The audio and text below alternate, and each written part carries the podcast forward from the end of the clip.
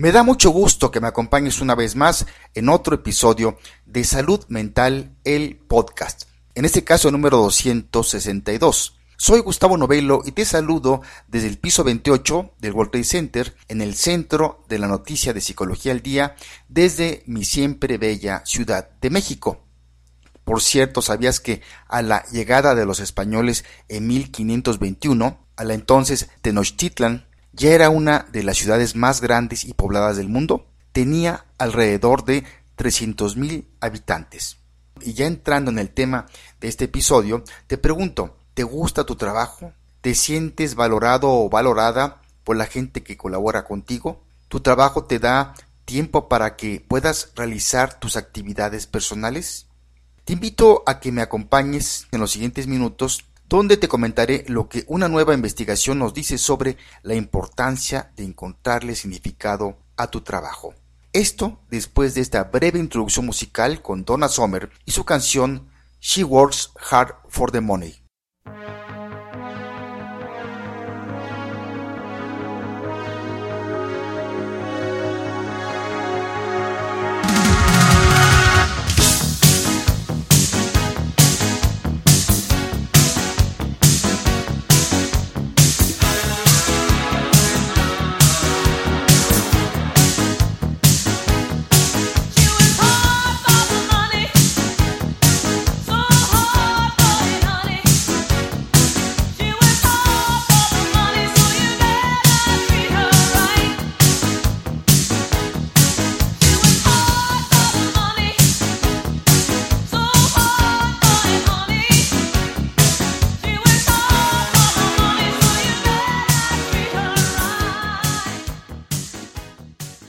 Trabajar para una empresa que tiene una cultura corporativa o valores que no encajan con tus ideales personales puede ser nocivo tanto para ti como para la organización que te contrata.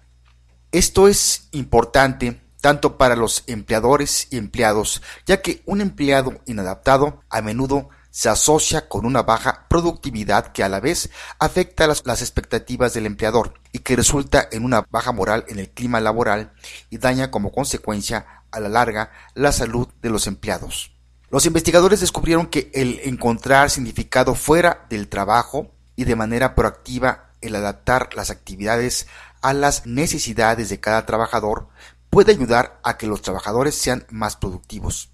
Esto es una buena noticia para muchos empleados que no pueden estar trabajando en un puesto de trabajo u organización ideal.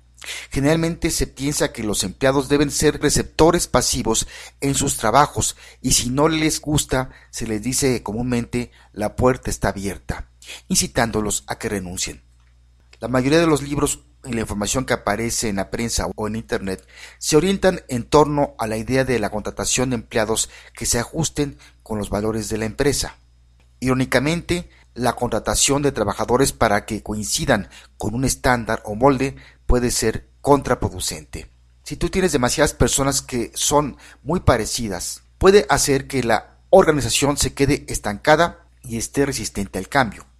Por otro lado, los empleados que tienen diferentes valores a los que se les llama muchas veces inadaptados pueden tener dificultades dentro de una organización. Para el individuo, si no encaja puede ser una situación peligrosa. Si no tienes el sentido de pertenencia, tu trabajo tiene menos sentido y puede que tengas problemas para mantener el rendimiento que se espera de ti. El adaptar el puesto a cada trabajador permite que sus obligaciones de trabajo se acerquen mejor a las capacidades e intereses personales. También puede permitir a los empleados interactuar con colegas para que sean más su apoyo o que sea más llevadero su trabajo. Los inadaptados en el trabajo generalmente no visten o actúan diferente de otros trabajadores. El estado mental inadaptado es algo más complejo. Esto se puede traducir en personas inadaptadas que no pueden ser detectadas fácilmente, lo que se puede convertir en una bomba de tiempo a la larga. Estas son las personas que pueden parecer a los demás estar haciendo muy bien su trabajo y que se presentan a trabajar todos los días. Tal vez valoren altamente la salud o la ecología, pero trabajan para una compañía de tabaco. O pueden altamente valorar la autonomía y la toma de sus propias decisiones, pero trabajan para una organización altamente burocrática.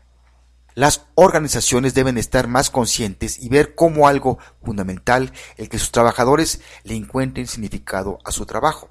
Adicionalmente, el que los trabajadores puedan contar con tiempo para sus actividades de ocio no solo mitiga el efecto negativo de cuando una persona se siente inadaptada en su trabajo, sino que también puede afectar positivamente el compromiso del trabajador. Hasta aquí el resumen de esta investigación. Yo solo quiero agregar algunas reflexiones finales a partir de los resultados de esta investigación que te quiero compartir. Lo ideal sería que todos pudiéramos dedicarnos a lo que nos gusta y que por eso nos paguen. Sin embargo, la realidad es otra. La mayoría de las personas trabajan en algo que no les gusta. Por lo tanto, las organizaciones como nosotros mismos podemos contribuir a que nuestro trabajo sea más agradable y a la vez más productivo. Por lo que respecta a las organizaciones, es importante llevar a cabo periódicamente encuestas de clima laboral para ver qué mejoras pueden hacer y crear de esta forma un entorno más agradable. Es conveniente que también lleven un sistema de administración del desempeño, donde desde el principio del ciclo laboral se establezcan metas y juntos, jefe y empleado, tengan reuniones de retroalimentación periódicas para alcanzar un mejor desempeño, creando a su vez una mejor relación interpersonal. A la vez, como personas debemos ser más proactivos y propositivos para contribuir a que nuestro entorno laboral sea más agradable. Pero si no se nos valora, tal vez sea un buen momento del cambio. El salirnos de, nuestra zona de confort en un trabajo para no caer en lo que dice la frase famosa, ellos hacen como que nos pagan y nosotros hacemos como que trabajamos, nos llevará a adquirir nuevos conocimientos y habilidades que a la larga nos llevará a encontrar un trabajo que más acerque a nuestras expectativas. Bueno, eso es lo que yo creo, pero ¿tú qué opinas? Cerraré con una frase del novelista británico Joseph Conrad, quien alguna vez dijo No me gusta el trabajo, a nadie le gusta, pero me gusta que en el trabajo tenga la ocasión de descubrirme a mí mismo.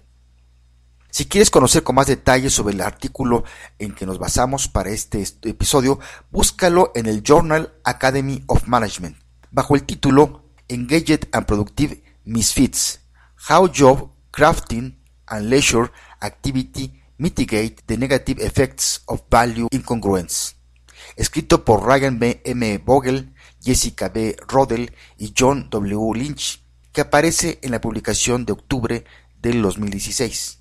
También te recomendamos los siguientes libros. El trabajo os hará libres, autor Freire Espido, editorial Páginas de Espuma, y este otro que se llama Cómo triunfar en el trabajo, de la autora Gaby Vargas, editorial Aguilar. Pues bien, llegamos al final de este episodio número 262. Y si, tienes alguna sugerencia, pregunta o comentario, escríbenos a informes.psicoterapias.mx. Por cierto, esta semana en el portal de Evox a raíz de nuestro episodio anterior ¿Qué harías si hoy fuera el último día de tu vida? Algunos amigos nos escribieron y no quiero terminar sin leer sus comentarios. Por ejemplo, alguien que no dejó su nombre escribió Hola, os escucho desde Zaragoza, España, y me gusta mucho vuestro programa. El audio de hoy me hizo pensar. Gracias y un fuerte abrazo desde España.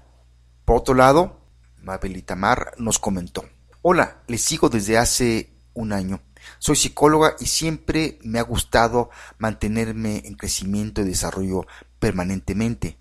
Me encantan sus temas, me llevan siempre a profundas reflexiones.